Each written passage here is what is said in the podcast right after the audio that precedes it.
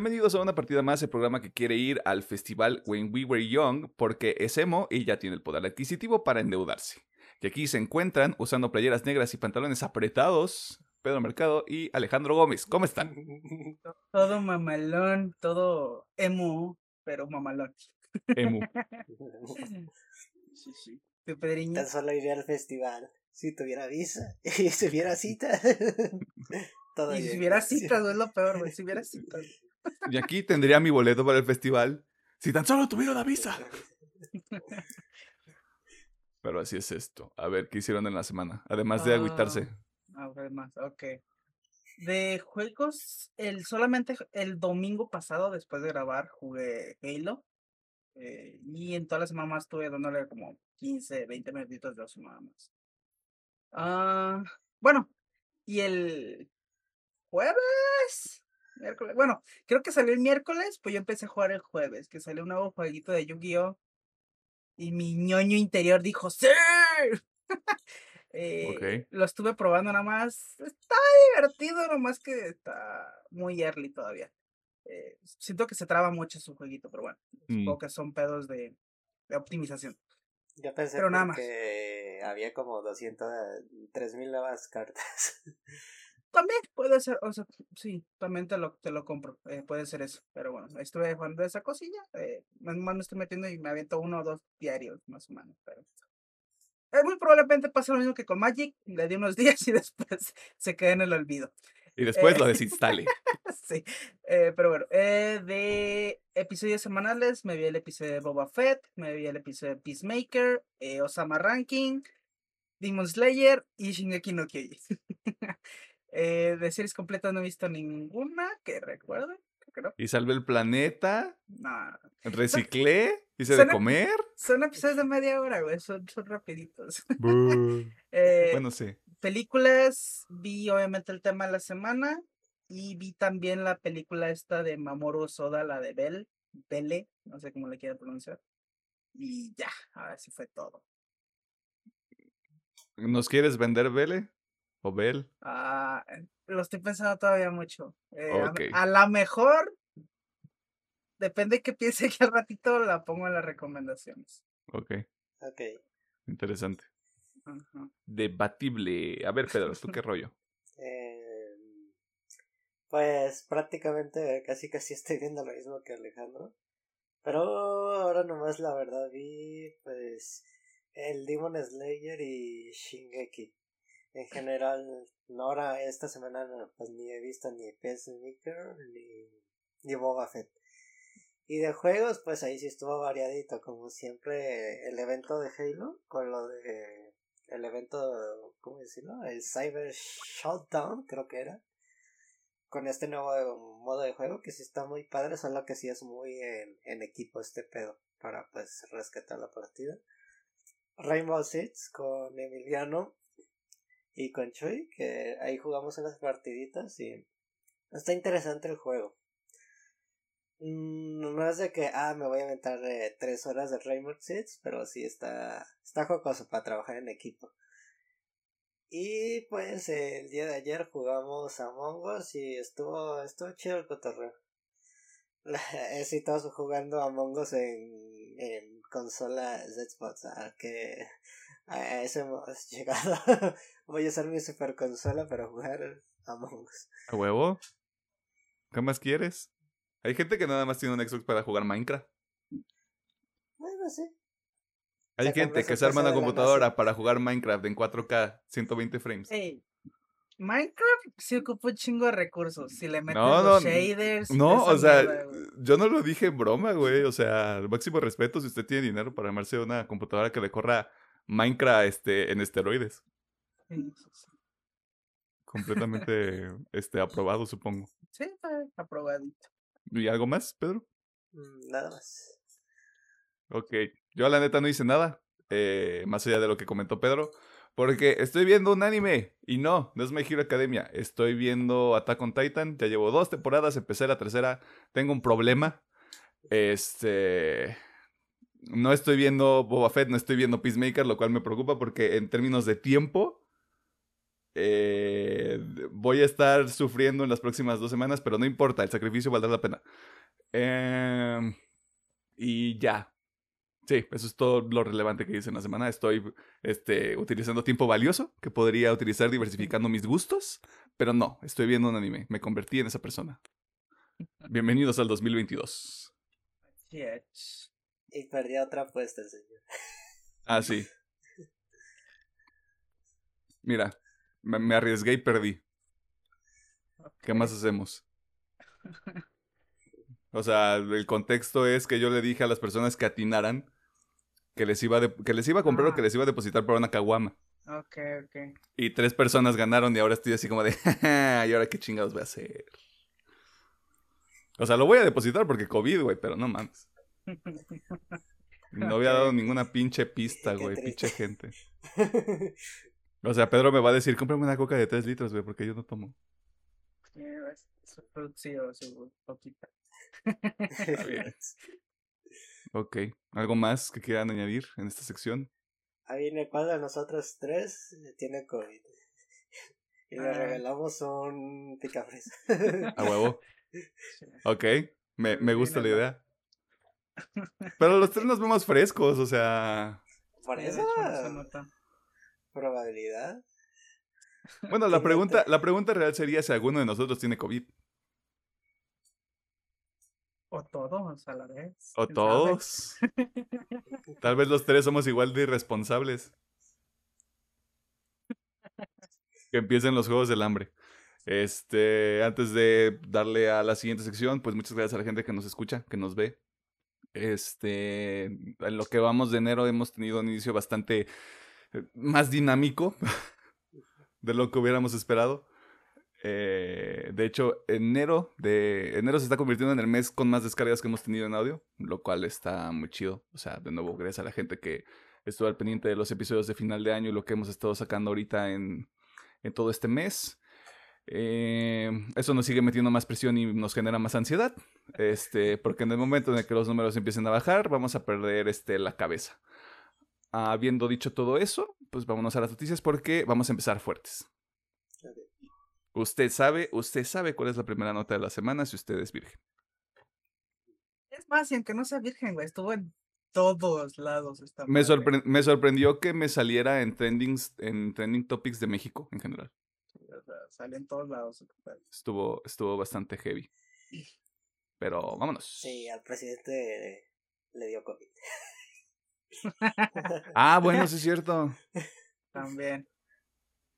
No, pues, el día que estábamos checando, ya, chisme.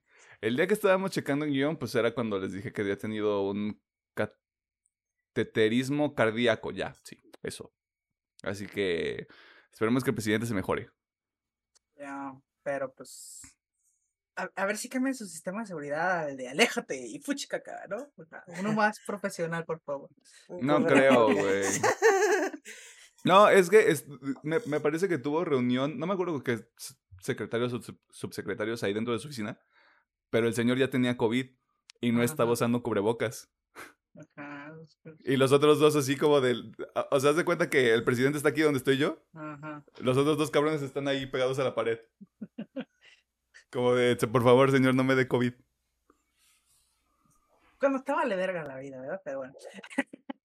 Cuando te vale verga la vida, la ciencia, güey. O sea, La salud de tu...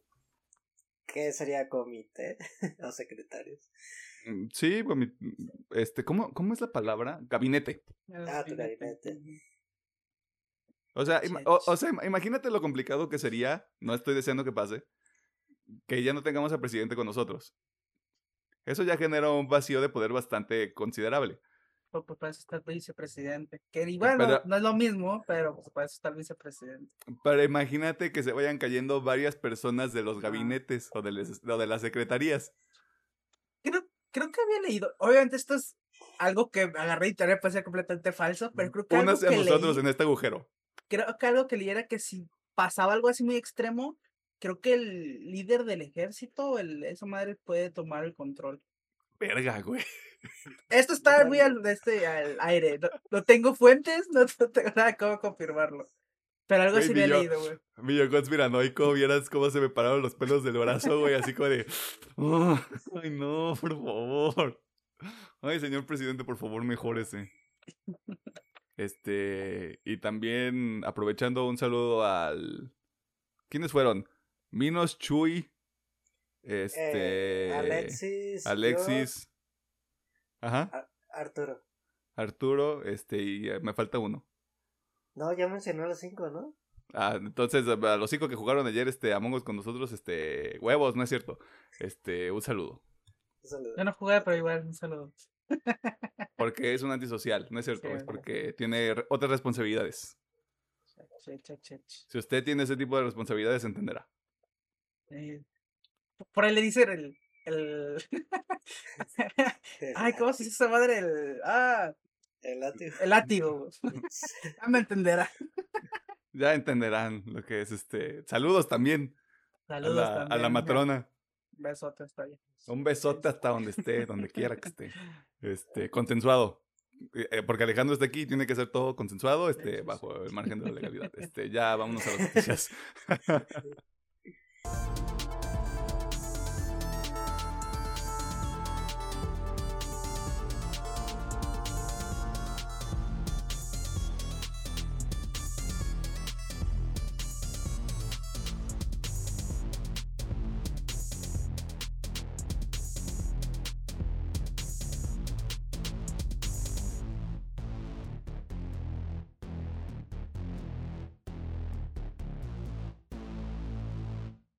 Nos encontramos en la sección de noticias, donde te ponemos al tanto de las cosas más interesantes que suceden en el mundo del entretenimiento, la cultura popular y otras cosas ñoñas.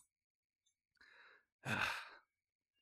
Si usted ha seguido este contenido desde sus inicios, sabe que hay un tema que a este punto ya nos tiene hartos. Es la saga de Activision Blizzard. En caso de que usted sea nuevo, nueva o nueve, eh, le explicamos en unos minutos. Activision Blizzard es una de las empresas más grandes de la industria de los videojuegos, dueña y productora de títulos como Call of Duty, World of Warcraft, Diablo y Overwatch, nada más por mencionar los de mayor alto perfil y incluso me faltan algunos.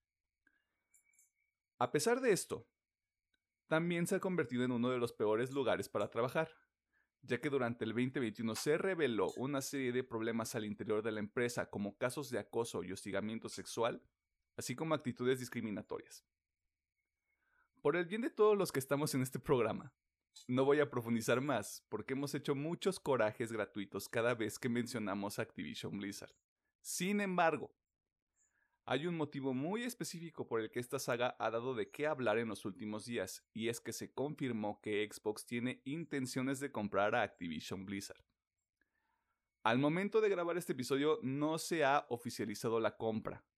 Solo sabemos que la intención está presente, que las pláticas ya iniciaron, y aunque pareciera que es prácticamente inminente, aún seguimos a la espera de la confirmación oficial. Dicho esto, hay muchos aspectos de esta compra que creo que no se han considerado. Pero vamos de, vamos de menos a más. ¿Qué opinan ustedes sobre la compra en general? O sea, ¿quién quiere empezar? Porque, de Bueno. nuevo, hay, hay como muchas capas que Sí. tenemos que empezar, atender. No, no nos quiero, no me qui- no, no nos quiero coronar como de los primeros que dijo, pero en un episodio dijimos que la única forma que salvar es que alguien lo comprara y el único que lo podía comprar era Microsoft. Yo, se- según yo, no sé quién lo dijo según yo, porque, porque es Microsoft, según yo lo dijo Pedro. ¿No lo dijo Alejandro? No sé. Yo, yo yo me no acuerdo sé. que lo dijimos en un episodio de que el Ajá, la única forma que se salvara era que se vendiera y el único que lo podía comprar era Microsoft. Yo nomás digo ahí. Usted lo escuchó aquí primero. Vaya, vaya al episodio donde lo dijimos y regrese y nos dice cuál es. Sí. Para poner aquí el clip. Eh, Pero bueno. En términos generales, para el consumidor, porque yo creo que esto se puede dividir bastante bien entre consumidor y entre no consumidor. Pero bueno, entre consumidor yo creo que es una muy buena noticia. Una, por todo lo que ha salido después, que puede o no cambiar en el futuro, pero bueno, las intenciones que Microsoft tiene son buenas, son bastante buenas. Obviamente esto abre un catálogo muy grande todavía, más todavía para el, el Game Pass y obviamente para todo el catálogo de Microsoft. Y, pues, toda la gente, ya vi memes de que, "Oh, mames, ya quiero que salga World of Warcraft en el Game Pass para jugarlo en día uno. Y, o sea, está muy chido, está muy chido esa parte. Como fuera de, de lo consumidor, sí, sí está un poquito feo por algunas partes que a lo mejor me gustaría profundizar un poquito después, pero una es el estado actual de Activision y del puto Bobby Kotick, que puto mil veces ese perro. Em, y no sé qué tanto se puede considerar lo que se ha venido ahí cantando de. Ay, ¿cómo se llama esta madre? De. mm, De solamente que Microsoft maneje el, el mercado. ¿Me- ¿Monopolio? El monopolio, muchas gracias. Exactamente. No sé qué tanto, ya que todavía quedan varias empresas, ¿no? Obviamente no es como que Activision sea, obviamente es de las grandes, pero no es la única, todavía quedan varias allá afuera. No sé qué tanto se puede considerar monopolio. Hay gente experta que justamente va a revisar estos casos para ver si se puede realizar la compra, pero no sé qué tanto. No creo, para mí no creo que se- sea tanto monopolio porque todavía hay bastantes, eh, pero ya veremos. ¿Tú, Pedriñas, en general? Mm, siendo honesto, no es de que, ah, como consumidor sí se me hace como que un movimiento muy padre, pero realmente cuando Emiliano nos compartió la noticia en el chat, pues, ah, pues no, es, es real y ya pues abrí pues cualquier red social y ya estaba plagado de, de noticias a lo güey. Mm, Lo que yo resalto más de la compra es todo lo que ha dicho el tío Phil. Entre comillas dijo, sí lo vamos a correr, pero no lo podemos correr ahorita a, a Bobby Kotick. El Sí, pedo todavía es que así hasta que oficialmente si se llega a hacer la compra ya lo pueden, le van a decir adiós. El problema es de que sí, la compra y lo corren, pero el señor sale ganando porque si lo despiden le tienen que dar un- asegurado, el hijo de su puta madre. tiene una indemnización, creo que sí es la palabra, ahí disculpen, Sí, de 300 millones de dólares. 300 millones. Que no es nada comparado con el valor de la compra, pero de todas maneras no es una victoria como tal para todos los trabajadores de Activision. Yo sé que ya hay una lista negra de que quiero pensar de que cuando se llega a la compra van a correr a todas esas todas esas personas, pero no es una victoria como tal, queda como de nos deshicimos de este güey, pero el señor se fue con sus maletines millonarios o sea, de, dinero. El put- o sea, si, si todo ocurre, el puto se va a ir con 300 millones más rico. Sin pagar, supongo que nada de cárcel, porque pues va a poder pagar. Y así, completamente impune. Siento que ese es el punto más negativo de este. Ajá, Bueno, digo, eso es fuera de la compra, pues. No, no tiene nada que ver. Dios, se me hace muy padre también la intención de que ya lo, el cuerpo directivo de Xbox dijo pues pues hay que nuestras ideas de hay que trabajar en un lugar donde lleguen buenas ideas pero que también haya un buen ambiente de trabajo eso sí se me hace como que muy padre pero los las cabecillas que están ahorita en Activision se van a ir como como si nada ese sería el gran problema de la compra. Que sí va a llegar un cambio, pero esperemos que sí. Pero estos señores van a salir impunes.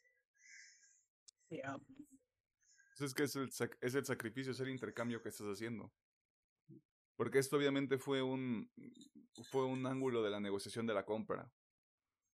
O sea, mínimo, mínimo tuvo que haber estado un, un precedente de los compramos, pero se va Kotick, se van todos estos ejecutivos. Es, es un, o sea, el término en inglés es como el, una, una toma de la empresa hostil. En el sentido de te vas a- te vamos a absorber, güey, y a partir de eso vamos a ver qué onda. A mí sí me interesa clavarme en el tema del monopolio. ujú. No porque no haya muchos estudios, sino porque estudios grandes ya son muy pocos. O sea, sí, este, bajita la mano y checando una nota. EA, que nadie va, eh, nadie en su puta vida compraría EA, la verdad. Pues mira, Ah, Take Two Interactive, que Take Two ya se desinfló también, güey. O sea, si no lo han comprado hasta ahorita es por un buen motivo. Bandai Namco, que ese puede ser un, un caso que le tendríamos que poner el ojo encima. Ubisoft, que eso también es, es ahí curioso. Konami, Ah. es- Square Enix, este, Capcom. Quien compre CD Projekt Red se está disparando en el pie, se los estoy diciendo desde ahorita, pero pues está CD Projekt Red ahí en el mercado. Y también está Sega. O sea, te estoy hablando de 2, 4, 6, 7, 8, 9 grandes. O sea, obviamente hay estudios independientes, Xbox compró algunos en los últimos años. eh, pero hablando de, de nombres grandes en la industria, ya se están, ya se están quedando muy pocos. A mí sí me preocupa el tema del monopolio, no porque Xbox sea malo y no porque "Eh, pinche Xbox, sino que va a pasar más adelante. Sí, ju- justamente es eso. O sea, como decimos ahorita, está muy bonito todo por las intenciones del tío Phil, sí. Pero algo que creo que mucha gente no, no ha pensado es que el tío Phil no va a estar para siempre en Xbox. A lo mejor, ¿qué te gusta? Unos cinco añitos más y se cansa. A lo mejor otros 10. A lo mejor para el siguiente año ya dices, ¿sabes qué? Ya estoy hasta la madre. Ya salve su pinche compañía y ya me voy. Eh, y a lo mejor la otra cabeza que llegue no piensa igual. Y vale verga todo. Ahorita sí todo está muy bonito, ahorita. Mientras tío Phil esté en la cabeza, todo está muy bonito. Pero ¿qué va a pasar después de que el tío Phil se vaya? Esa Es que es, es lo que, una- es, lo, es lo que implica un cambio de liderazgo, güey. O sea, es- sería lindo asumir que la persona que vaya a suceder a Phil Spencer, no sabemos si pasa en un año, en cinco, en diez, va a ser alguien... m- Me, me acuerdo que lanzaron también en la nota con el boletín de la compra o de la intención de compra, como el organigrama, cómo está hasta el momento, o sea, quiénes están, quiénes son subordinados directos de Phil Spencer. Yo me imagino que alguno de esos perfiles se va para ese puesto. Tendría que ser alguien que mantenga el que mantenga la estrategia o que traiga a la mesa algo todavía más poderoso que la estrategia de Game Pass y adquisiciones grandes como esta, porque el pedo es que sí les ha funcionado, güey. O sea, la estrategia hasta ahorita para Xbox sí ha funcionado. O sea, el Game Pass. ¿cuántos millones de usuarios tiene? Creo que estaban diciendo 30, cin- 30 40 25. millones. O sea, 25 habían 25 anunciado ya. millones. Y fue un aumento de los... No me acuerdo el porcentaje, pero sí fue un aumento incluso con relación al año pasado que sí era considerable. O sea, la, la estrategia está funcionando. El problema es que al mercado o a la industria como tal sí le está afectando este punto. O sea, la, que se finalice la compra sí es algo que podría tener más consecuencias que beneficios, pero sé que beneficios sí tiene. Sí, ah, es como te digo. Tío, si nos quedamos puramente en como consumidores, no mames, güey. O sea, imagina, aquí en México, o sea, sin salirnos de aquí en México. Pagas, ¿cuánto está el Game Pass normal, Pedriño? Porque digo, el último está en Eh. 200 y cacho, pero ¿cuánto está el normal? El normal es como 140, 150. Pagas 150 pesitos al mes y tienes básicamente todo lo de EA, porque aunque no esté comprado, está todos los juegos de EA. Bueno, no todos, pero un gran bonchecito de los juegos de EA está en Game Pass. Vas a tener todo lo de este Bethesda, todo lo de Activision Blizzard, obviamente todo lo de los estudios ya que ya tenía Xbox anteriormente por 140 pesitos. es un chingo, güey. O sea, como consumidor la neta está de huevos, pero fuera de eso sí dices es un poquito preocupante. Pero más que nada por fuera, o sea, después, como digo yo, de qué pase con Philip. Mm, Sí, o sea, el, cómo, cómo cambia el ecosistema después de esto, porque de hecho justo ahorita que mencionas, que mencionamos otra vez a EA, este, EA tiene el, también su servicio de suscripción, que yo por eso, porque EA es EA y siempre va a seguir siendo EA, veo muy complicado que sí termine, este, aventándose a que lo compre Sony, Nintendo o, o Microsoft como tal. Pero sí veo muy posible, tomando en cuenta que Sony está preparando su propio Game Pass. Mínimo que compraran Square Enix Por ahí dicen que están las pláticas. y algún otro. Y algún otro este estudio Por- grande. O sea, por ahí dicen que las pláticas están con el From Software y con este Square Square. Enix. Pero si compraran From Software, tendrían que comprar más bien Bandai, porque es un Sí. estudio de. de O sea, es que, o sea, están, están parejitos, pero creo que hay una cláusula, o sea, igual no soy experto en leyes, pero creo Sí, que hay sí, una sí. cláusula como que From Software sí está un poquito espegadito de Bandai, creo. Igual a lo mejor sí hay una cláusula que hay que ir por la cabeza, pues, que es Bandai. Puede, que ajá, está- puede que se necesite como una aprobación de Bandai o como que Bandai también tenga alguna tajada del, ne- del acuerdo que se alcance. Pero No, podría pues, suceder. no pero va. O sea, creo que aquí el pedo es dividir tanto, o sea, porque estaba chido cuando, no sé, los Final Fantasy salían en todos lados, ¿no? O por ejemplo los Dark Souls salían en todos lados. Y ahorita sí va a estar muy marcado el... ¿Quieres este tipo de juegos? Decídete por la consola. Digo, va a ser un poquito más fácil decidir qué comprar, pero sí va a ser como de... Si tú quieres experimentar de todo, pues va a estar un poquito más cabrón por esta división tan marcada que se puede hacer. Aunque leí un comentario que, mira, es un sueño muy guajiro. Yo creo que es lo que todos los gamers quisieran que pasara, pero bueno. Y es de que una de las estrategias de Microsoft podría ser estar metiendo esta presión con las compras para quitar las exclusividades. O sea, que todo salga en todos lados, como supuestamente creo que Phil Spencer había dicho hace algunos ayeres. Y esta es, esta es su forma de meterle presión a PlayStation para que acepte.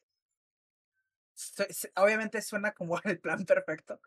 Suena un sueño muy guajiro, pero podría ser una bonita estrategia. Que la neta, la neta, dudo que pase, pero mire, ahí está el sueño. Es que sí suena, sí suena muy utópico. O sea, no, no sabría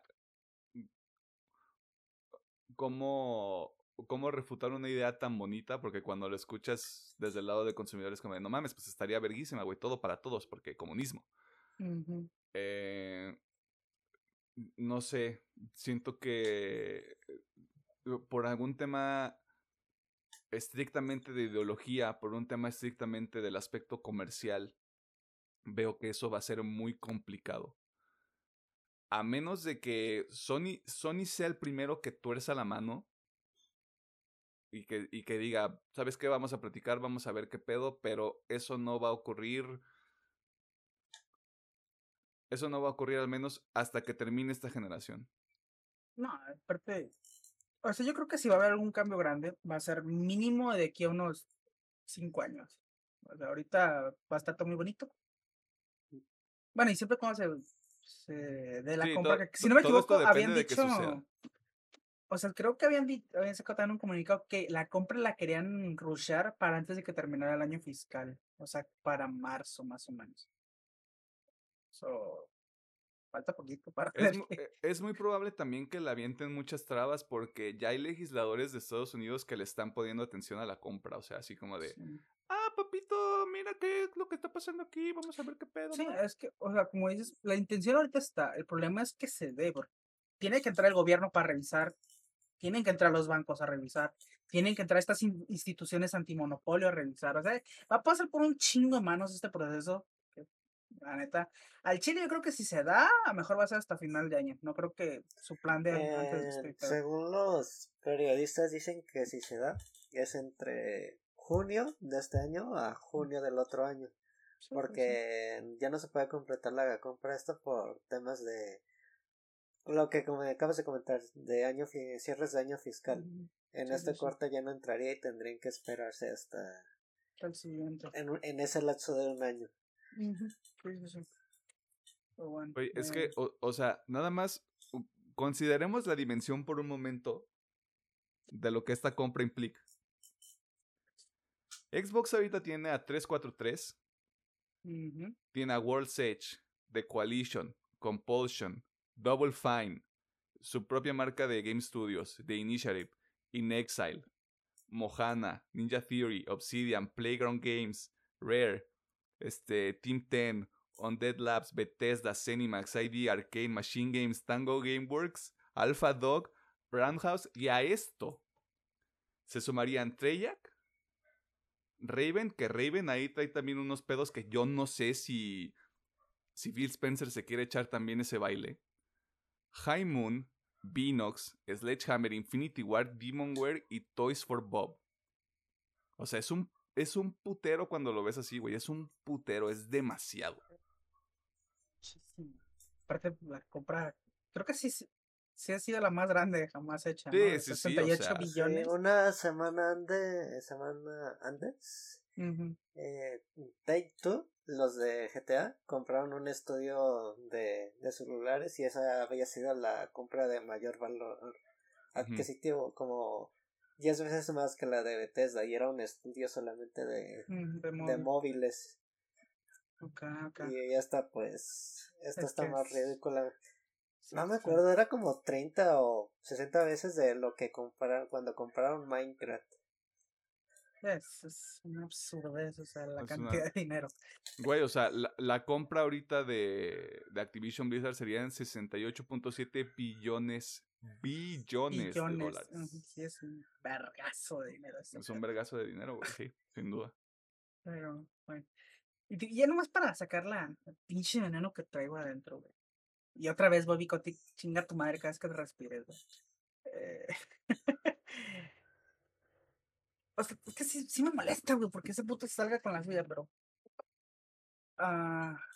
verga, se me fue el pedo bien cabrón. Continúa. Es que eh, es el, es el, es el accountability que le llaman, o sea, Sí. nosotros también ya sabíamos que el tema de las consecuencias iba a ser bastante complicado. Bobby Kotick, por ser el CEO del- de, de Activision Blizzard, es el nombre más... Es la persona a la que le puedes apuntar más rápido el dedo. Sabemos que el señor Kotick es horrible, o sea, esperamos que le dé COVID y que no se recupere, ¿no es cierto? Eh, pero también sabemos que al interior de la empresa hay muchas cosas que tienen que cambiar. Están, sí, están, la- están las demandas de dependencias de Estados. Unidos. O sea, hay una urgencia porque hay un cambio en la cultura organizacional y en los protocolos que se tienen para atender el tema de, de acoso y hostigamiento sexual, así como lo que hay de discriminación. O sea, es completamente urgente que alguien meta ahí mano. Y eso es un, como decían, como decíamos al principio, es una de las cosas más positivas que tendría este acuerdo. Sí, sí, sí. Porque Xbox va a llegar y va a ser como de, miren papitos, vamos a empezar a limpiar y a que no le guste que se vaya a ir a chingar a su madre. Sí. Aparte, sí me gustó mucho también la filosofía de que quiere manejar Spencer con. Pues mira, ya sabíamos que Activision Blizzard había obligado, entre comillas, a muchos estudios a dejar de hacer lo que eran buenos y enfocarse en Call of Duty. Que está bien, es obvio, es el pinche juego más vendido, le pese a quien le pese. Eh, obviamente no así como al rango mundial, pero así como cada que sale es de los juegos más vendidos. Ujú. Y me gustó esa filosofía, ¿sabes qué? Aquí nosotros, el que quiera trabajar en Call of Duty, que lo haga, pero si no quieren, no lo hagan, güey.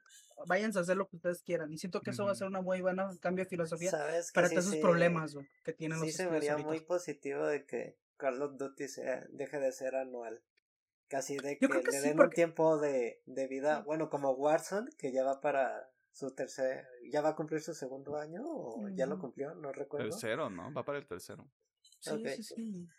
O Bueno, sea, sí n- que Warzone va a seguir eh, con actualizaciones, pero aparte eh, los Call of Duty, digamos así en forma, les van a dar, yo que sé, un tiempo de vida de dos o tres años para que no sean sí, tan bueno, o sea, es que no, desechables. no es necesario sacar un juego cada año.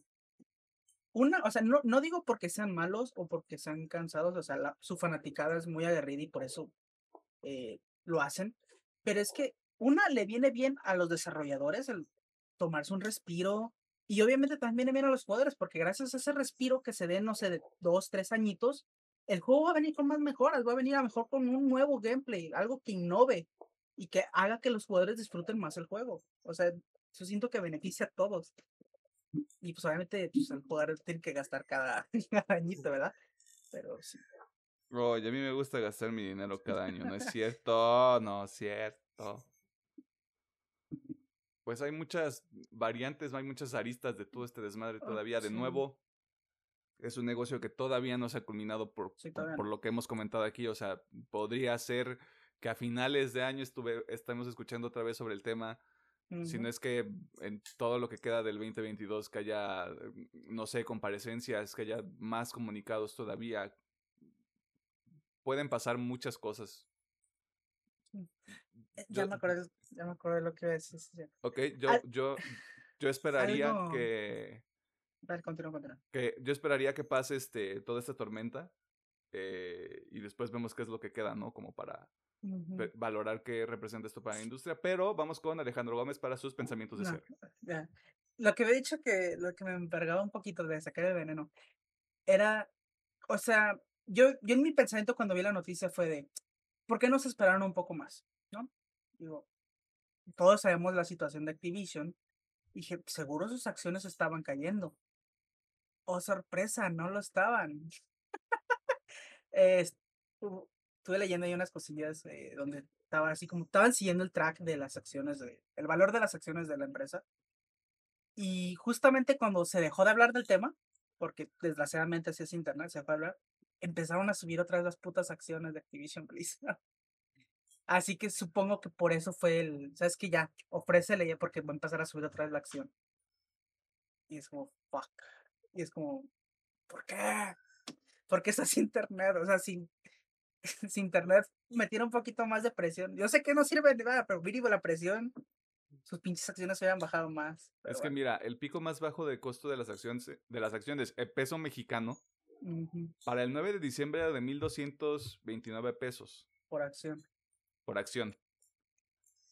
El día antes de que se anunciara la compra ya estaba en 1.330. 300 estaba subiendo.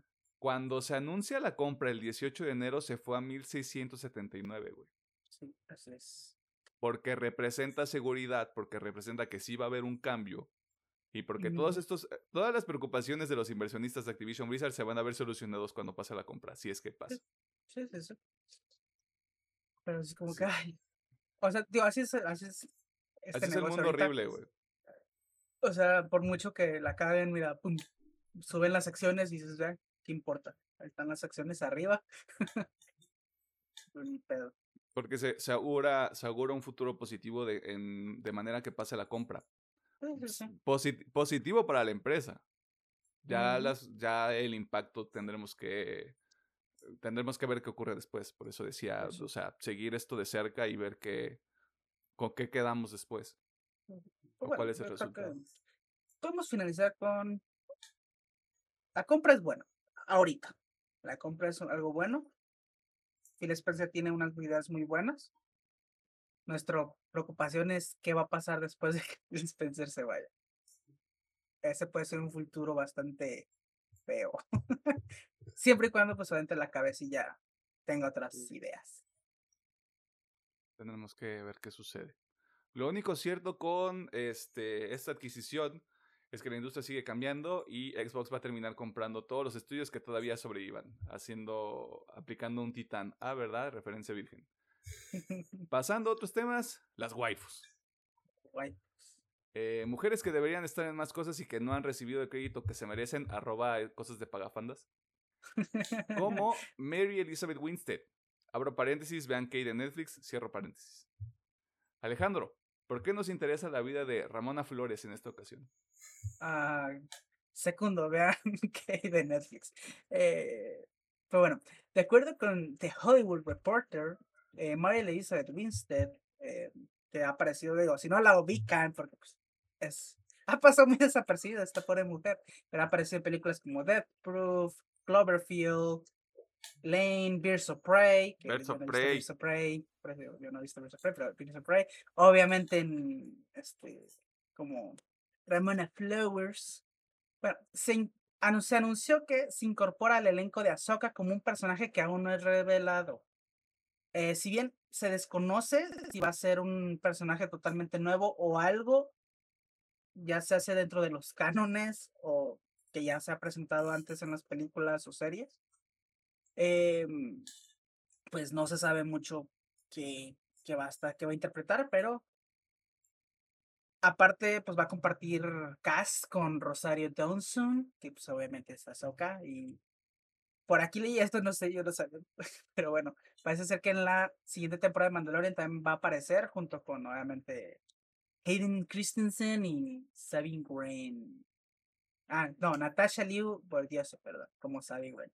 Y obviamente, pues, Chris- Hayden Christensen ya saben de quién va a salir. este, ¿De quién, bueno, güey? Tengo dudas, me eh, carcome la duda. neta, hay, hay muy poquita información, solamente sabemos que se incorporó. Creo que la serie no hay fecha, ¿verdad? O sea, No yo, hay no, yo no encontré fecha. de No hay lado. fecha, hay, mucha hay mucha secrecía en ese lado. O sea, el, el proyecto va, Ahsoka va porque va, pero. Ok, ok. por- hecho- se- ¿y, sabes, ¿Y sabes por qué? Ajá. Porque todavía falta que nos digan cuándo sale Obi-Wan Kenobi.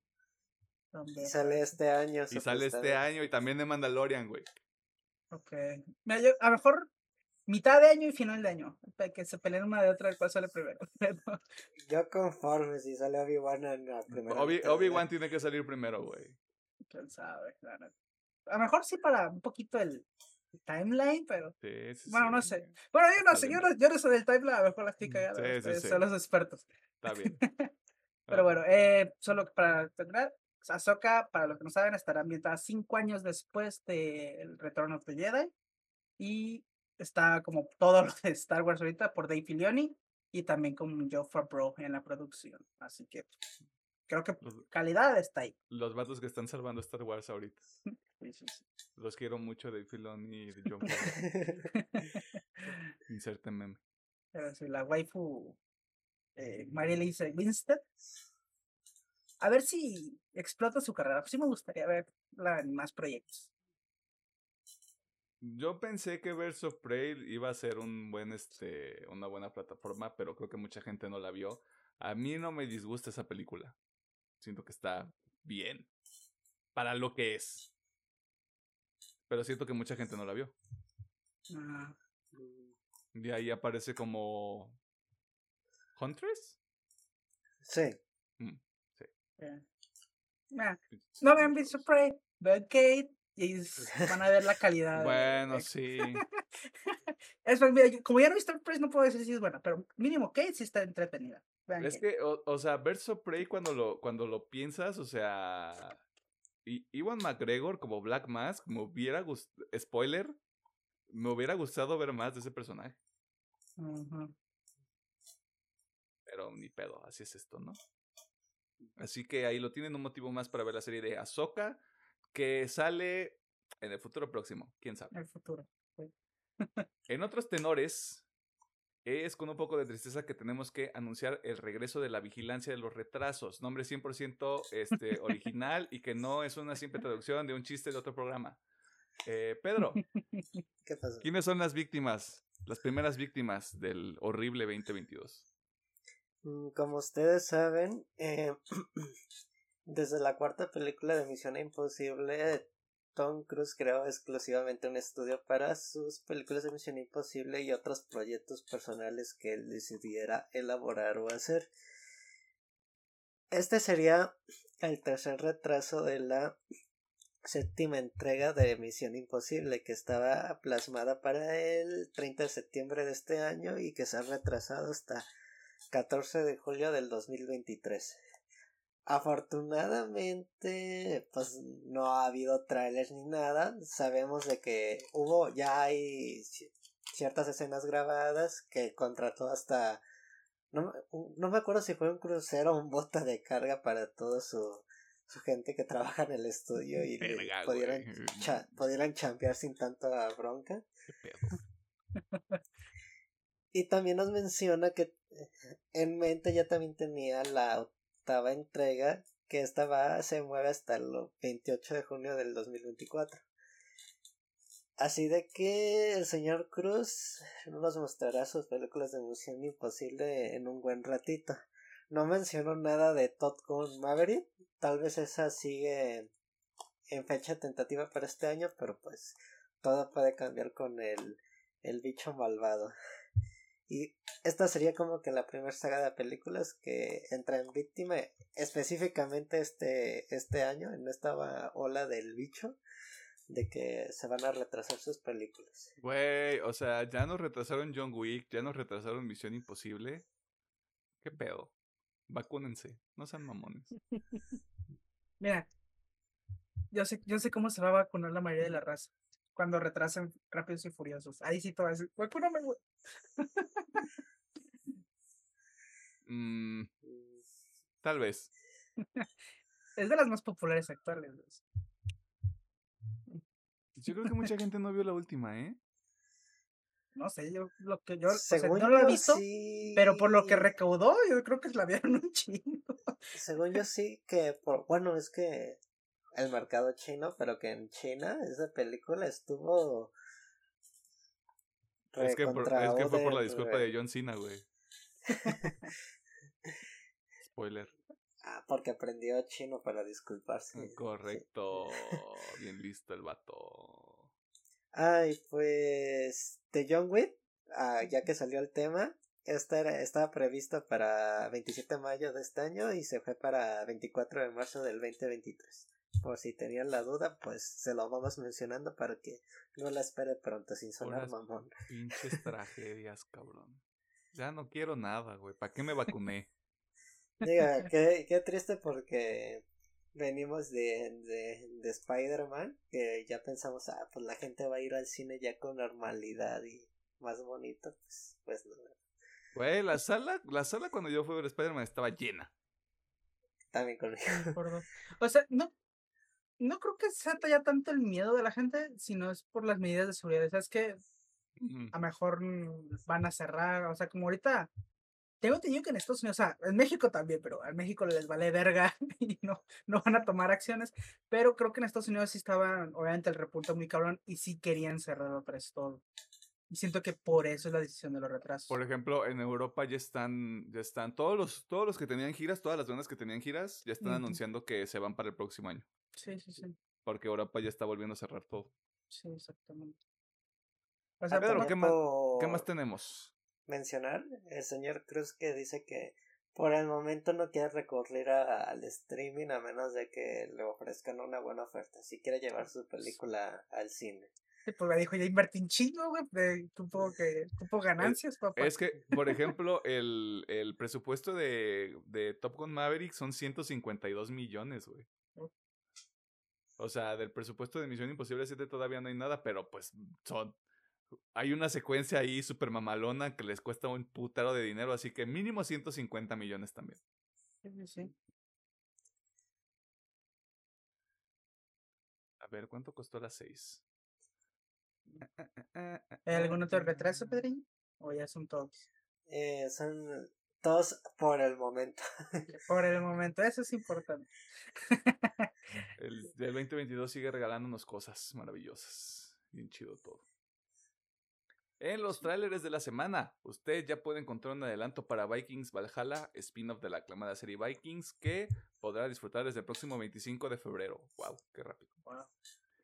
El show de Cuphead, una adaptación del videojuego creado por MDHR Studios, que tendrá dos episodios y podrá consumir rápidamente el 18 de febrero, también en Netflix. Moon Knight, la primera serie de Marvel Studios del 2022, donde veremos a Oscar Isaac convertirse en un superhéroe con trastorno de identidad disociativo y cuyo primer episodio estará disponible el 30 de marzo en Disney Plus, como rumoraba el internet. Por último, y porque si no metía esto me iban a quitar la cabeza, el teaser de Los Anillos del Poder, serie de Prime Video del universo del Señor de los Anillos que se estrena en septiembre de este año. Eh, de la semana. Todos al chile. ¡Wow! Es No que, o sea, me no vi interesa mucho El Señor de los Anillos, me interesa mucho Moon Knight. Aunque Valhalla, pues, bueno, aunque Vikings, su- sus últimas temporadas, eh,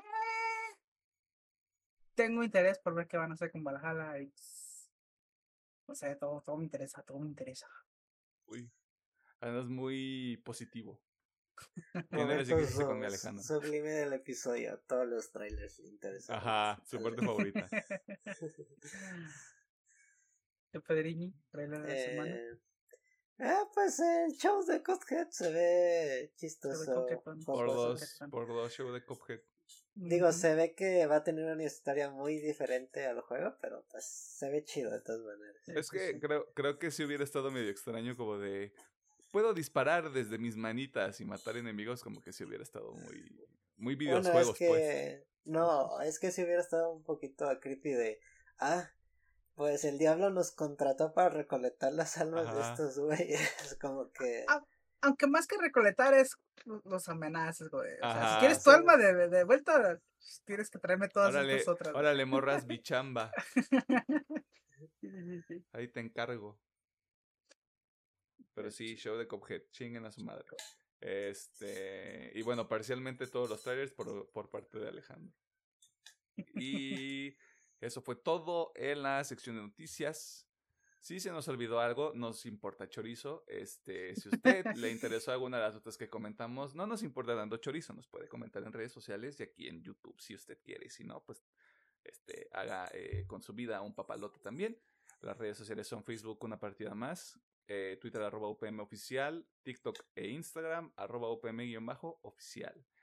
Eh, vámonos al tema de la semana.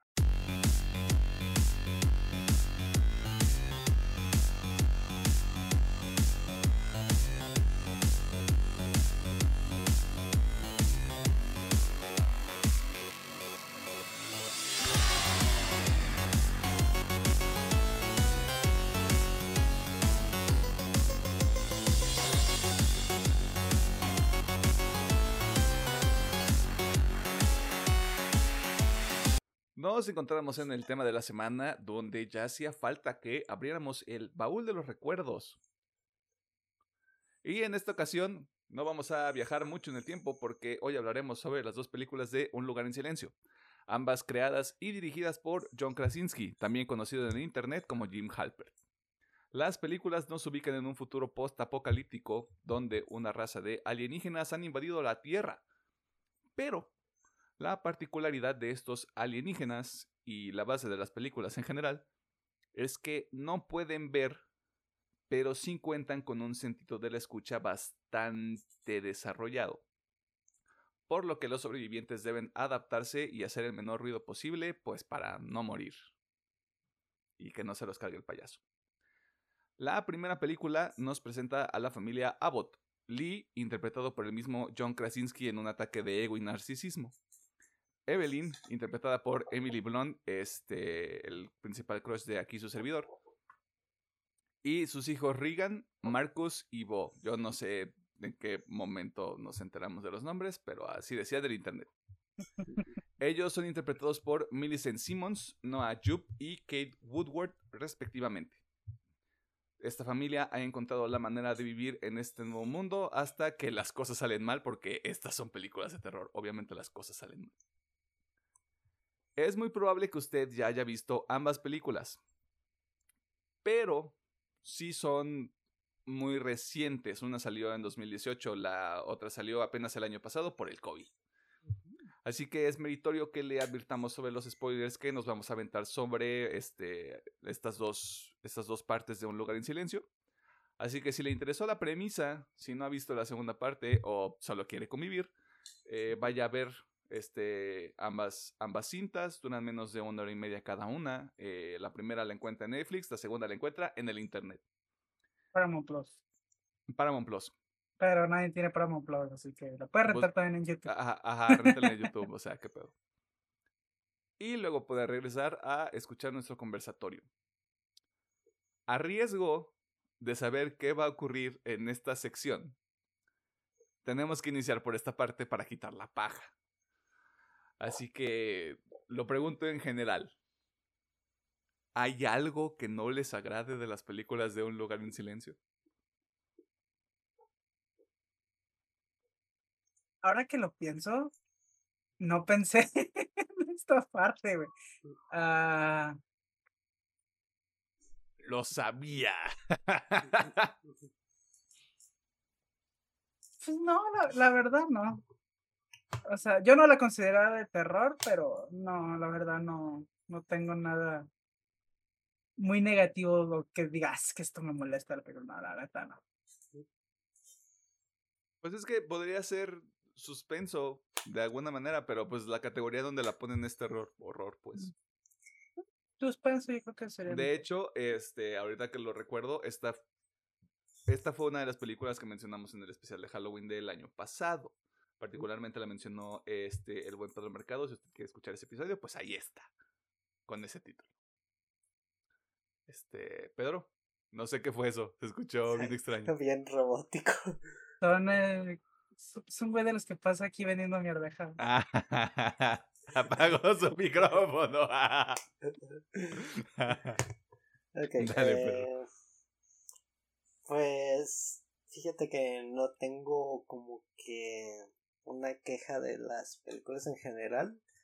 Digamos que el único punto en contra que le vería sería la 2 que es, perdón la palabra, un poco más de lo mismo, pero está muy bien ejecutado, así que pues sería pues repetir la fórmula, pero como dicen, si no está... ¿Cómo es? si no está roto, no lo roto, arregles. no-.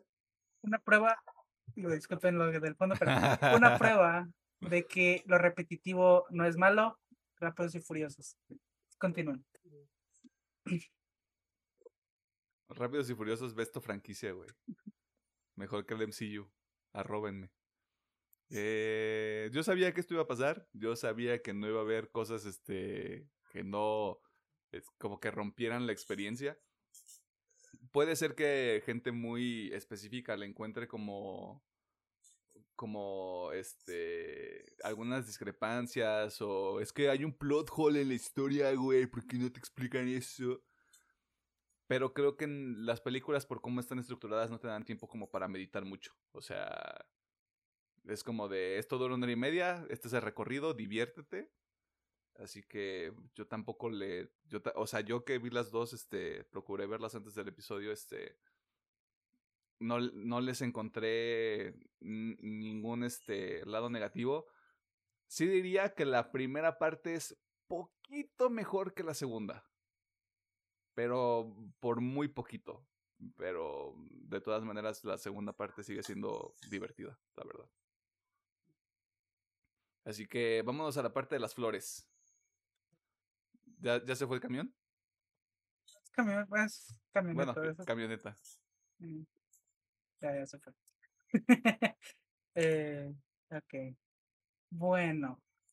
Yo creo que voy a empezar por lo más obvio. Y es que esta película tiene una ambientación de no pinches mames. Em, hay películas, bueno, géneros, mejor dicho, hay géneros en lo en la que la ambientación lo es todo. Un ejemplo muy básico, el terror. Si en el terror no logras hacer una ambientación donde el espectador se sienta mm, con miedo o se sienta, no sé, comprimido o algo así, la película falla. ¿No? Obviamente hay películas en las que no, pero bueno. Esta película logra, eh, al menos digo, no sé si la segunda lo hizo, desgraciadamente no la pude ver en el cine, pero la primera sí la vi en el cine. Y es que logra un efecto muy curioso, y es que la sala entra en un trance donde nadie habla. Ni comen, o sea, ni respiran. y siento que eso es el mayor logro de esta película. La ambientación tan buena que a ti como espectador te sumerge dentro del, del mundo. Y estás igual, güey. No voy a hablar, no voy a hacer nada. Eso me encanta esta película. Siento que es uno de esos puntos muy, muy fuertes. Y lo que la neta la hace bastante única, porque yo personalmente no ubico otra película que haga lo mismo. O sea, digo, hay películas que sí, en terror, pero es diferente a la vibra que te transmite esta película donde no voy a hablar. O sea, todos están en ese trance de no voy a hablar. Así que eso para mí es lo más importante de esta película y lo que más destaca. Otra cosa que creo que también apoya mucho son las actuaciones. Por lo mismo de que los personajes no pueden hablar mucho. Bueno, sí pueden, pero no deben. Eh, pues casi todo en la película se basa en las gesticulaciones, en las actuaciones, básicamente en la actuación del personaje. Aquí sí, de hecho hace poquito entre nosotros hablamos de, hay papeles, hay personajes que necesitan rangos actorales muy cabrones, hay otros que no, y aquí sí, pero específicamente se necesitan muy buenas actuaciones para transmitir lo que quieren. Y pues la verdad, todos, o sea, la verdad, bueno, el niño a lo mejor, pero mira, el niño casi no sale. pero la neta, o sea, los cuatro protagonistas de la primera película e incluso en la segunda el Cillian Murphy, que lo amo a ese cabrón. Más porque nada por Peaky Blinders, pero doy mucho cabrón ese güey. o sea, las actuaciones aquí están muy, muy buenas. Ah, otra también es el mixing, el mixing de sonido es tanto en el cine como eh, yo que vi la segunda parte con audífonos, el mixing de sonido es increíble, como no sé, cada paso que dan tiene su sonido específico, el sonido de fondo cuando a veces están... pues, Hay una escena muy bonita que recuerdo, de hecho, cuando están en la casa, antes de que pase la tragedia, que están jugando Monopoly.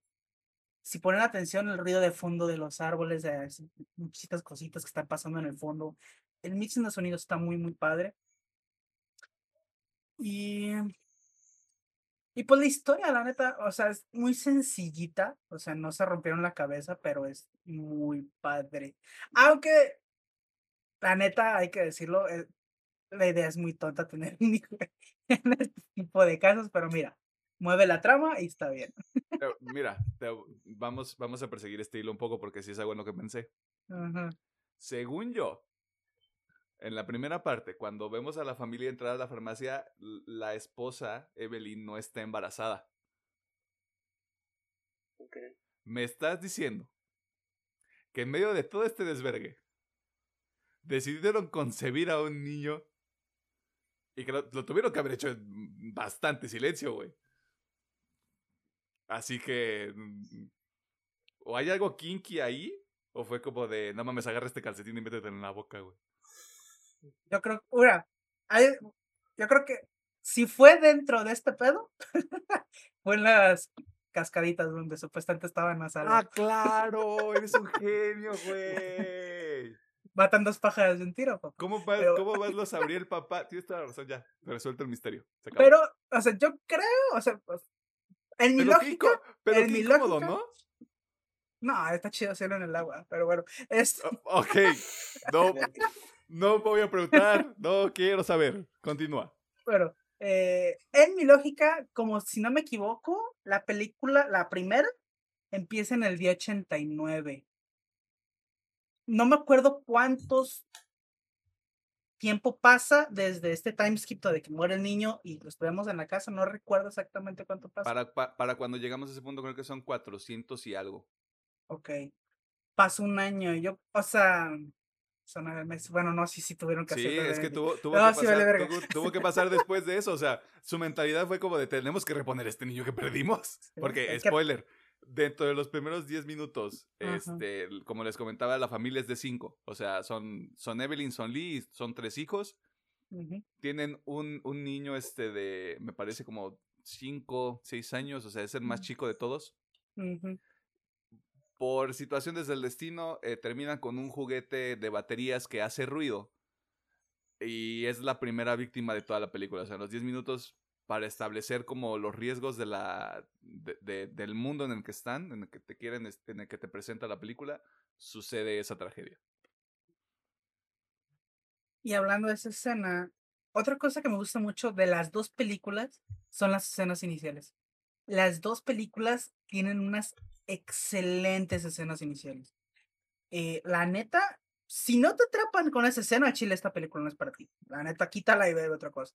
Porque siento que esas, las escenas en las dos películas establecen exactamente el ritmo de la película. Bueno, no el ritmo, porque el ritmo sí cae un poquito, pero obviamente es obvio, pero creo que establece bien el mundo y el los peligros y todo el pedo. O sea, siento que tienen unas excelentes. Y creo que me voy un poquito más por la, la escena inicial de la 2. Me gusta mucho. O sea, yo sí estaba de no mames, la escena. Eh, Mm, me gusta mucho. Eh, y mm, creo que ya, o sea, la neta me gusta mucho esta película. Como digo, yo siento que el valor principal es la ambientación que logra. Pero la neta, digo, actuaciones, eh, los mixes de sonido, toda la película está chida. Incluso la historia de sencillita, pero cumple y está chida. Y la dos, aunque sí, eh, sí puede ser un refrito, o sea, es más de lo mismo, pero está bien hecho, la neta. Y como digo, no porque sea más de lo mismo, quiere decir que sea malo. O la neta, está muy bien. Vean Rápidos y Furiosos. Me arrepiento. Es más, o sea, yo nomás puse ese ejemplo, pero pues, también ahí está Marvel. Digo, Marvel ya se está Mm, reinventando ajá, un o poquito, sea. pero pues ahí está Marvel. O- o- Si nos vamos sí, a los videojuegos, no mames. Mario Bros, güey. O sea, ¿de qué me Mario hablas? O sea, Bros, FIFA, o sea, no porque sea lo mismo quiere decir que sea malo. Call of Duty, ay, pale, no es cierto. Call of Eh, ok. El Petriñi, Mm, La primera vez que vi la primera parte fue una sorpresa porque realmente fui a cenar con unos amigos y vamos al cine.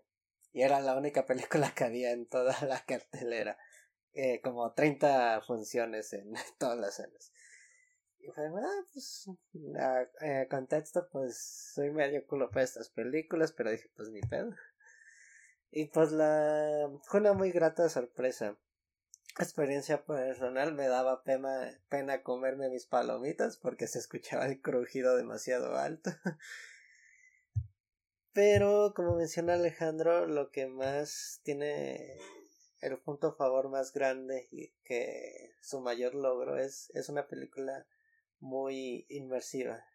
Entras en el mood totalmente desde que inicia la película y es muy extraño en cuanto empieza la película, todo, no sé, como que todos entramos, ay, pues no voy a tomar mi refresco, no voy a hacer esto, voy a estar solamente atento a la película. Y de hecho, ni- nadie gritaba ni en las escenas sorprendentes, como que también te quedabas con el. con tu voz adentro, así de, ah, quiero gritar, pero no puedo hacerlo.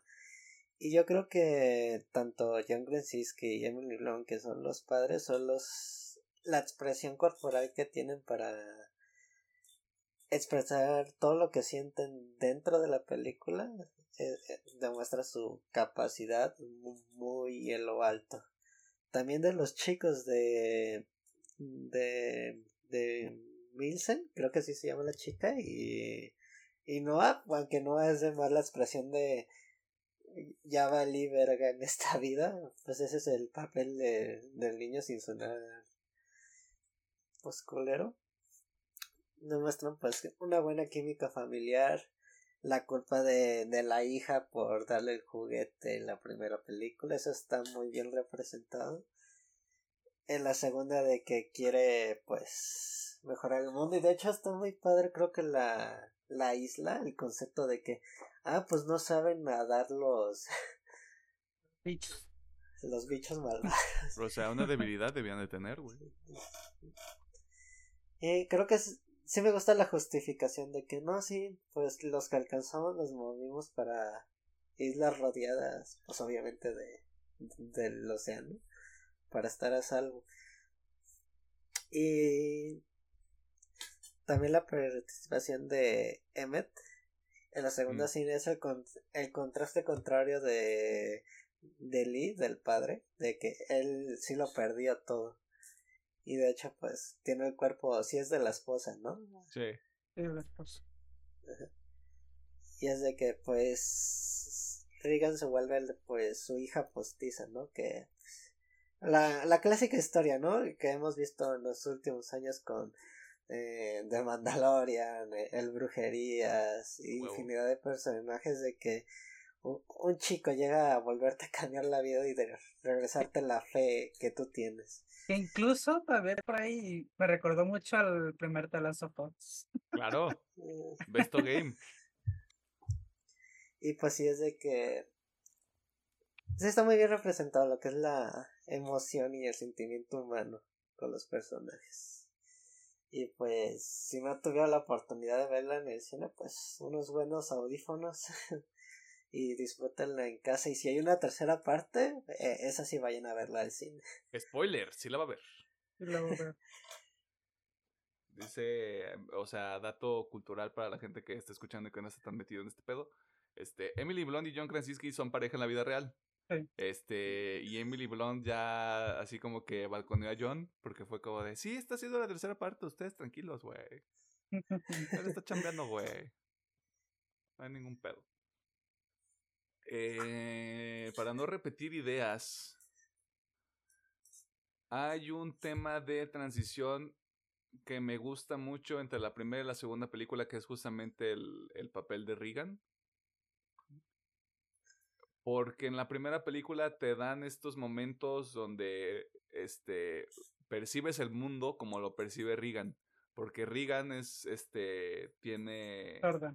e- Es, es sorda, o sea, no puede escuchar. Y tiene los implantes, que, es, que también me, me gusta cómo eso lo integran en la, en la historia de la primera película, porque Lee lo que está haciendo, sin que, sin que Regan lo sepa, porque por algún motivo no se lo quiere revelar, porque toxicidad familiar, eh, está trabajando para, para que su implante vuelva a funcionar y para que no para que pueda estar más alerta porque el, pues el mundo demanda que, que tengas este esa capacidad para responder lo más rápido posible.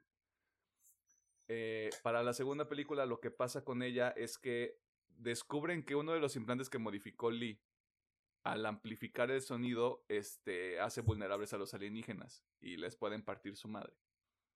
Así que se, se vuelve esta cruzada o sea me gusta mucho que el viaje ya es de alguna manera mantener el legado que deja Lee, porque perdemos a Lee en la primera película porque protege a sus hijos. Eh, y para Regan es como de, pues esta es, esta es la oportunidad. O sea, si esto es lo que nos puede dar este chance de partirle su madre a los bichos horribles, pues va a tomar la oportunidad y pues obviamente lo logran porque movie has to movie, I guess.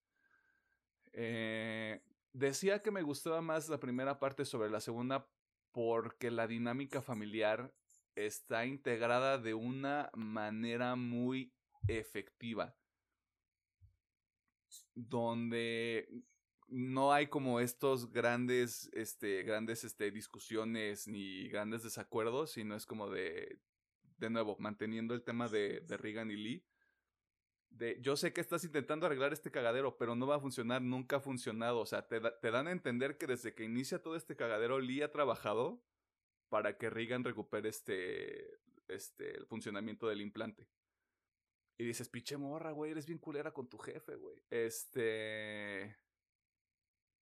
Y justamente también ahí se integra de alguna manera el, el malentendido que se puede presentar en una dinámica normal. Porque Noah cree este, que Lee no quiere a, a Regan por lo que sucede con el hijo y pareciera que Regan también tiene esa idea, pero no lo proyecta tanto porque cree que le está, le está empujando así como de yo no quiero que entres al sótano, no quiero que vengas conmigo para, para conocer más del mundo.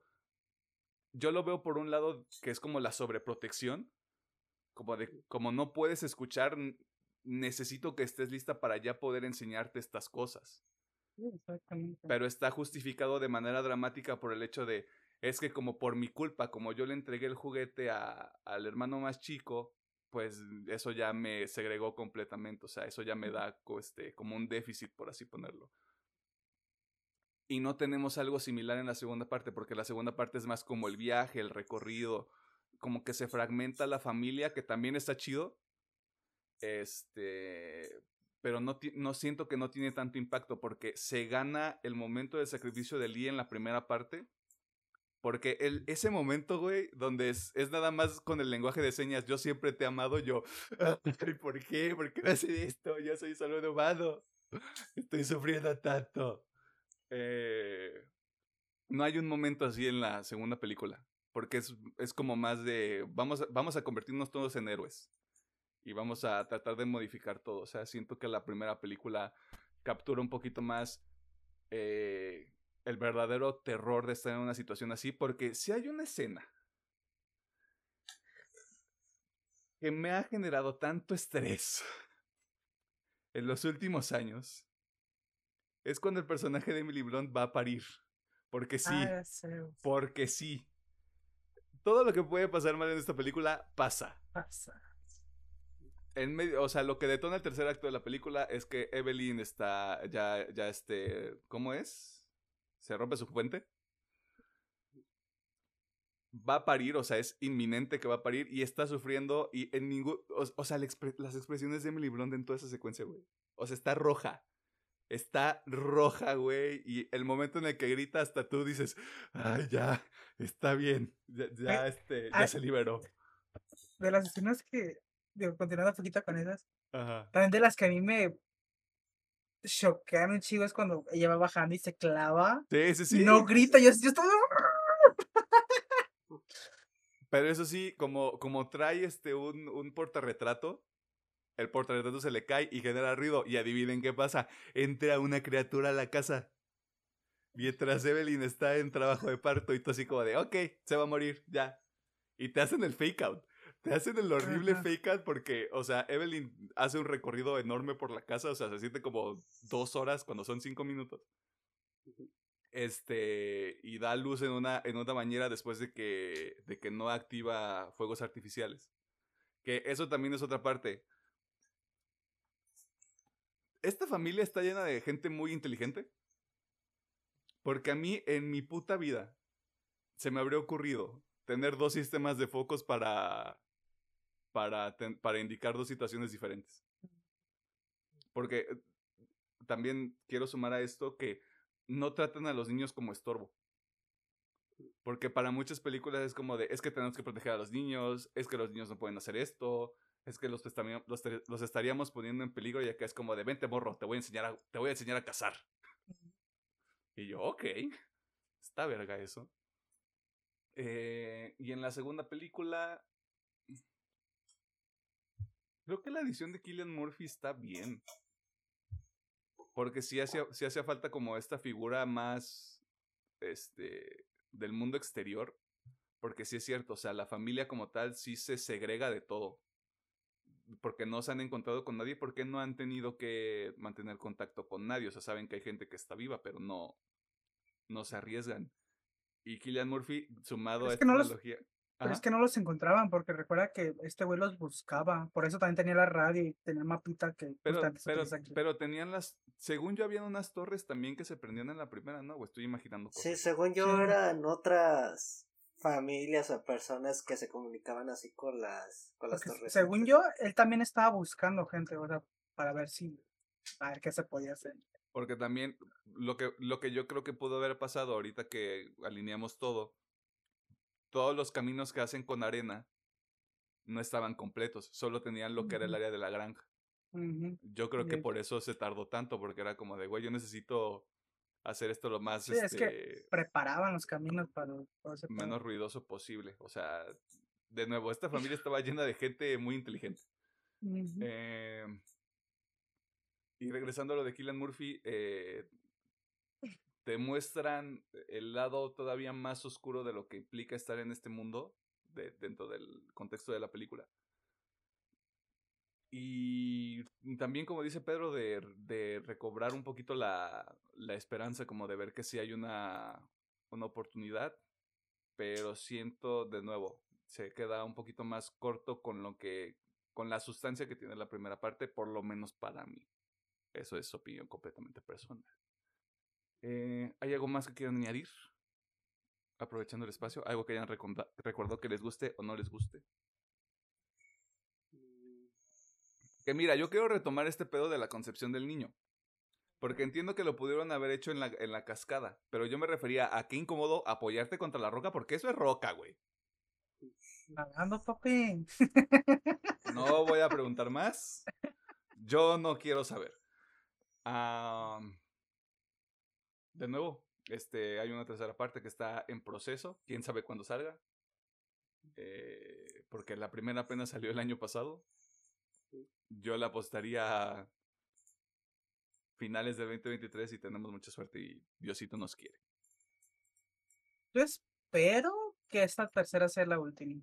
Sí. Porque una, sí, o sea, aquí de dos sopas, o s- vuelven a hacer lo mismo, y obviamente la gente se vuelve a quejar de que es repetitivo, y pues sí, ya después de una tercera entrega ya se empieza a sentir el cansancio de una saga repetitiva, o cambian completamente de género y a lo mejor se hace una guerra, guerra contra los monstruos, ya que saben la, o sea, ya que tienen la debilidad del, Ujú. del ruido. Es como que, eh, no sé. Así que yo creo que me gustaría que fuera la última, para que se resuelva. O que se resuelva o que se aíslen en una isla y que manden todo la verga. Ujú. Pero sí. Eh, Yo creo que sí va a haber un, un este salto de tiempo. Porque esos niños ya no se van a ver como niños para la tercera parte. güey. Ya no. Y ese bebé tampoco va a seguir siendo un bebé.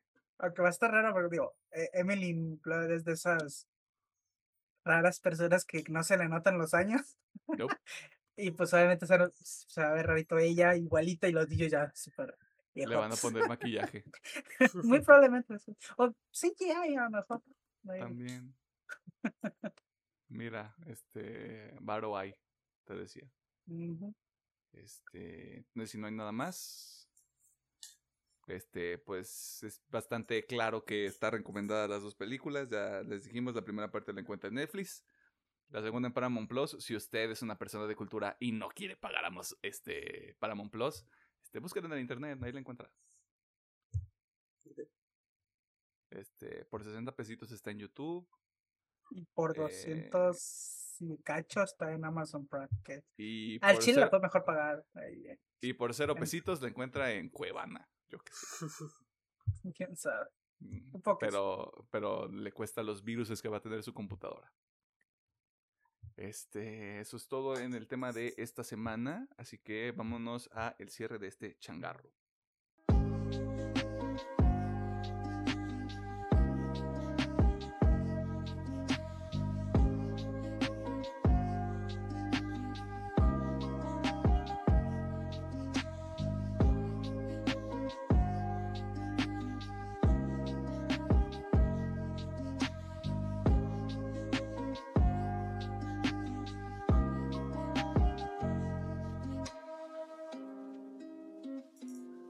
Nos encontramos en el cierre de este maravilloso programa de opinión, eh, donde nosotros buscamos hacer eh, un servicio comunitario.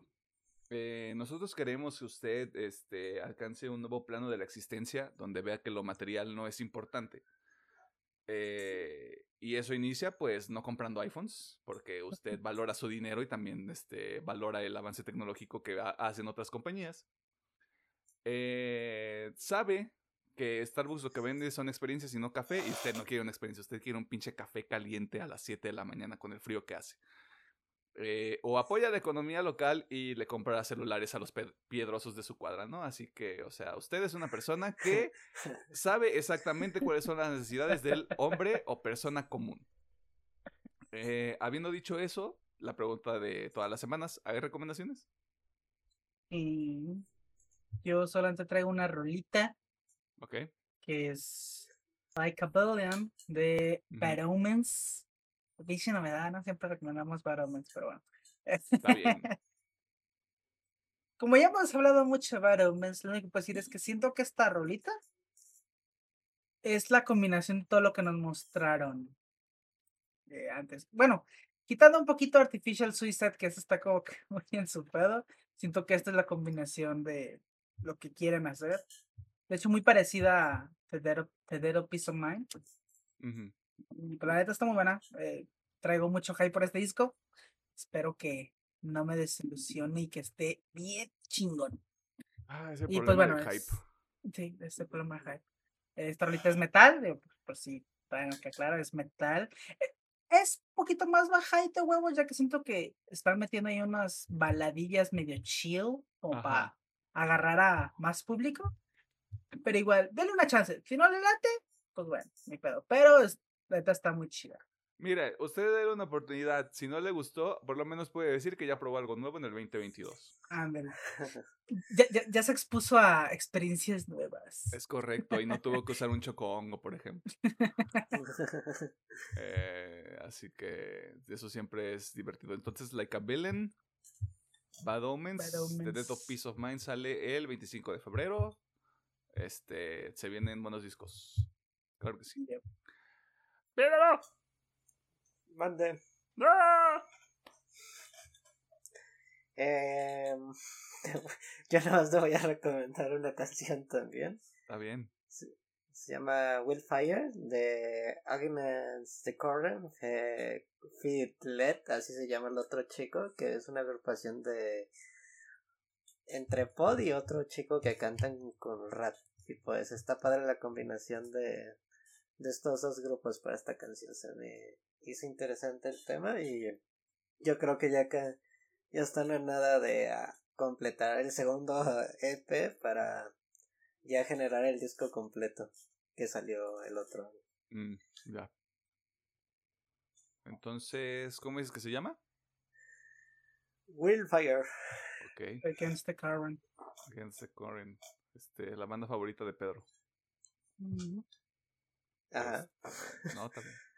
Eh, yo tengo dos recomendaciones. La primera es que si usted tiene la capacidad de ir a When We Were Young Festival y nos quiere patrocinar el viaje o nos quiere meter este de mojados a Estados Unidos, se le agradecería completamente. Por favor, escríbanos. Eh, y la segunda recomendación es un disco. La banda es Every Time I Die, que ya los he recomendado anteriormente. El disco es From Parts Unknown y el único motivo por el que estoy recomendando este disco es porque Every Time I Die ya no existe. Porque Por el, porque el mundo es horrible y no merecemos ser felices nunca. Este. Este fue el primer disco que yo escuché de Every Time I Die. Creo que fue como en el 2015. eh, y detonó lo que yo considero la segunda fase de mi transformación en el, en el metal. Donde ya dije, ok, yo quiero escuchar puro pinche caos. Marty Stretch. Es- ajá, muerte y destrucción, este sentimientos negativos, sentarme en una esquina a tener este puro pensamiento oscuro. Gracias por todo, Every Time I Die. Ojalá no regresen para no verme como un payaso. Y si sí, pues ojalá y sí pueda comprarme un boleto para un concierto, güey. Pero, o sea, lo, de, Wi- lo del festival también es en serio. O sea, si usted tiene manera de meternos a Estados Unidos, por favor, o sea, díganos. Por favor. Por favor, o sea, tírenos paro. Mm. Así sea de forma ilegal. O nos consigue una visa express para eventos así. Express. Mira, También. Yo, yo más pues sí que nos pueden meter como de staff, como, ah, ¿sabes qué ocupamos staff? Y pues, tres muchachitos. Oye, yo, ¿no? mamado, ¿eh? Y mira, puede estar de staff, pero voy a estar escuchando la ¿no? Correcto. Yo creo que llega un punto en el que ya puedes valer verga, ¿no? Sí, sí, más de, güey, vamos, con vamos, vamos a- vamos a ver a Avril Lavigne, güey. Vamos a escuchar Skater Boy. Es que- Por, por ejemplo, yo pediría ser de los güeyes que revisan la trapa, que ya cuando empezó, pues ya no tienes nada que hacer. Ajá. Pero voy a cachar. Sí, güey, así como de, sí, yo, lo che- yo le checo las mochilas, güey, y así como en México, pásate. El meme del señor. ah, por Sí, eh, vámonos. de verga. O sea, esos güeyes que están eh, al lado del escenario y que recogen a los chavos que van moviendo al escenario. Sí, pasa, pasa, pasa, por acá. Y Sí, yo, yo- fuimos. yo viendo al lado del concierto, sí, muévelo, muévelo, muévelo. Así como de, ah, no mames. Ah, no mames, sí tocaron Welcome to the Black Parade, güey. Chingón. Este, pues eso es todo en este episodio. Le paso la palabra a Alejandro Gómez para que nos despida. Bueno, hacer pausa. tot, tot, tot. Eh, lo mencioné al principio y ahorita se me había olvidado. Mm. Ah, a ver. ¿Cómo hago esto? sí voy a recomendar Bell, pero por un público muy específico. Ok. Y es un pequeño, pero no sé si es pequeño spoiler, porque yo fui sin saber nada. Ajá. Y siento que eso me echó un poquito para atrás y no disfruté la película como debería. A ver, quiero, quiero, o sea, estoy pensando en algo, pero quiero que lo digas. Ok. Lo que sí creo todos vayan es de que esta madre es una reimaginación de La Bella y la Bestia. Lo sabía. Ok. Lo Esta sabía, es lo una reimaginación. Yo no sabía, yo esperaba algo completamente diferente. Es culpa mía, no es culpa de la película. Pero siento que si hubiera ido con la mentalidad de voy a ver algo como pues, una reimaginación de La Bella y la Bestia, me hubiera gustado mucho más. Porque sí terminé como, ah, es que es La Bella y la Bestia, güey. es La Bella y la Bestia en los tiempos modernos, güey. Eh, pero aún así sí la voy a recomendar por dos razones muy sencillas. Se siente como una experiencia muy bonita. O sea, la animación no, vas- no es como la técnica que están utilizando ahorita muchos animes de hiperrealismo, eh, pero aún así está muy bonita la animación. Hay escenas que, aunque no tengan sentido, o que tengan poco peso en la trama, se ven e- extremadamente hermosas. O sea, creo que está en el tráiler, así que no es spoiler, pero es la chica cantando encima de una ballena mientras vuela. Ánimo. Ya cuando lo vea, totally ánimo. cuando lo vea me te dará, pero está muy bonito, güey. O sea, la animación es muy, muy bonita. O sea, realmente es una buena experiencia. También otra cosita que se me echa para atrás es que se siente como un musical. Obviamente, al ser una readaptación, este pedo se siente como un musical. Y hay partes de musical. Y ya lo he dicho, a mí no me gustan los musicales. Y sí fue como. "Ay". Pero bueno, eh, la otra cosa por la que sí quiero recomendar es que le dan un giro muy interesante a la historia. Siento que el giro al final y con el- los personajes principales, bueno, el personaje principal está muy interesante. Eh, no lo desarrollan como me hubiera gustado, pero bueno, es una película de anime. Aunque dura dos horas, pero bueno, ánimo.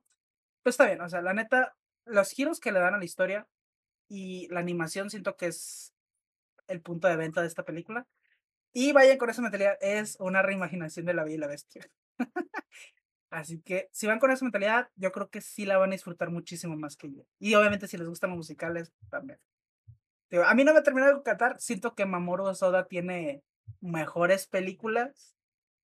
Incluso creo que Summer Wars, que está en Netflix por si la quieren ver, eh, está mejor que esta. Pero bueno, es percepción mía. eh, igual Mamoru tiene muchas mejores películas. Pues está buena, está, está bien. O sea, yo creo que sí está para llevar a, si tienen niños, para que la vean, o si van con su pareja, también creo que está bien. Pero, importante de ahí no se olvide, La Bella y la Bestia, y musical. Ya, pero sí lo voy a recordar al fin de cuentas. O sea, es una bonita experiencia. es que justo cuando estábamos platicando, creo que el viernes, y dijiste que ibas a ver Bell y que no sabías nada, yo dije, ok, no le digas. Sí, sí, sí. Sí. Sí. ¿Crees que le gusta a la gente que vio la original de Disney? Bueno, la original. La original. Yo, depende, depende de la edad, porque es que esta sí es tal cual como una versión muy palocheados, Ok. ¿no? Por... Sí, o sea, es ah, un Sí, no, no, spoiler, no, no, sí te, sí te entiendo, porque como la, la manera en cómo está construido el mundo. O sea, simplemente la, la forma en que te presentan la historia es un metaverso. O sea, aquí le llaman You. o sea, lo mismo como Ready Player One, que es un, un mundo eh, eh, digital donde todo el mundo se mete y se la vive ahí. Bueno, es parecido. Y pues ahí es donde se revela. O sea, yo creo que sí les va a gustar porque trae los mismos drops Mm, que la película y trae la misma vibra, ¿no? De personaje bonito pero incomprendido, bueno, no bonito, personaje talentoso, inteligente pero incomprendido y una bestia que oculta cosas, o sea, sí, yo creo que sí les va a gustar, la neta. Bueno, yo me voy a esperar a que esté en algún lado de streaming. Sí. Mejor, pero digo, igual está bonita. o sea, Yo tengo, sí, yo tengo una situación muy particular con los musicales donde no me gusta verlos con más gente. Ok, ok. Ahí como que sí, sí siente el cringe viéndolo con más gente. Sí, sí, sí. Ok. Y aquí, digo, no se sienten tan fuera de lugar porque realmente es, o sea, no es como unos musicales donde se levantan y empiezan a cantar y, oh, soy bien feliz. No, aquí sí es- tiene sentido el por qué cantan, pero sí hay muchos muchas partes donde solamente es canto. Entonces, Mm. la actriz está cantando. es como, ok, está muy bonito lo que está de fondo, pero damn Eh, en otra canción. Pero God sí. Damn it. Aunque yo, digo, yo no eh, conecté tanto con la película, sí la recomiendo, la verdad. Ok. Completamente válido. Y ahora sí, regresando. Yo solo quiero hacer un parént- paréntesis. A Alejandro se le hizo bonito el dibujo del personaje de Bell. Yo se lo dejo ahí. No, no, no el de Bell, o sea, es que, porque es que incluso se ve raro, o sea, yo me refiero al fondo, o sea, este mundo digital, como lo dibujan, está muy pinche bonito, y digo, esas escenas, si la ven, no van a entender, la de la pinche ballena, está muy bonito todo alrededor, eh, los colores que usan, incluso hay un castillo, obviamente, porque pues obviamente es, no puede alejarse de la adaptación y se ve muy bonito, o sea, la neta la animación está muy bonito. Los personajes, como son digitales, están muy exagerados, Mm. de hecho muy parecida a Digimon, pero está bien, está bien. Ahora sí, continúa. Pues bueno, muchas gracias por escucharnos, vernos y todo lo que hacen. Eh, Esperemos que tengan una bonita semana. Cuidado con el cobicho. Y si les da, pues bueno, eh, simplemente Ay, descansen, eh, aíslense y vacúnense. Bueno, si no se han vacunado, y si ya se vacunaron, pónganse refuerzos, bla, bla, bla, bla, bla, bla, bla. este. Sí. Y no salgan. No salgan. Y si tienen que salir, pues bueno, medidas necesarias, su gelecito, su cubrebocas. Y pues. Este, Eh, y, y no le estornuda a la gente en la cara. No sea grosero. No sea grosera. No sea grosero. No sabía que todavía pasaba eso, pero bueno, sí, no, No lo coma en el transporte público en tiempos de COVID, por favor. Tú déjalos, no los limites, güey. Aquí en México ya no hay COVID, güey. No, güey.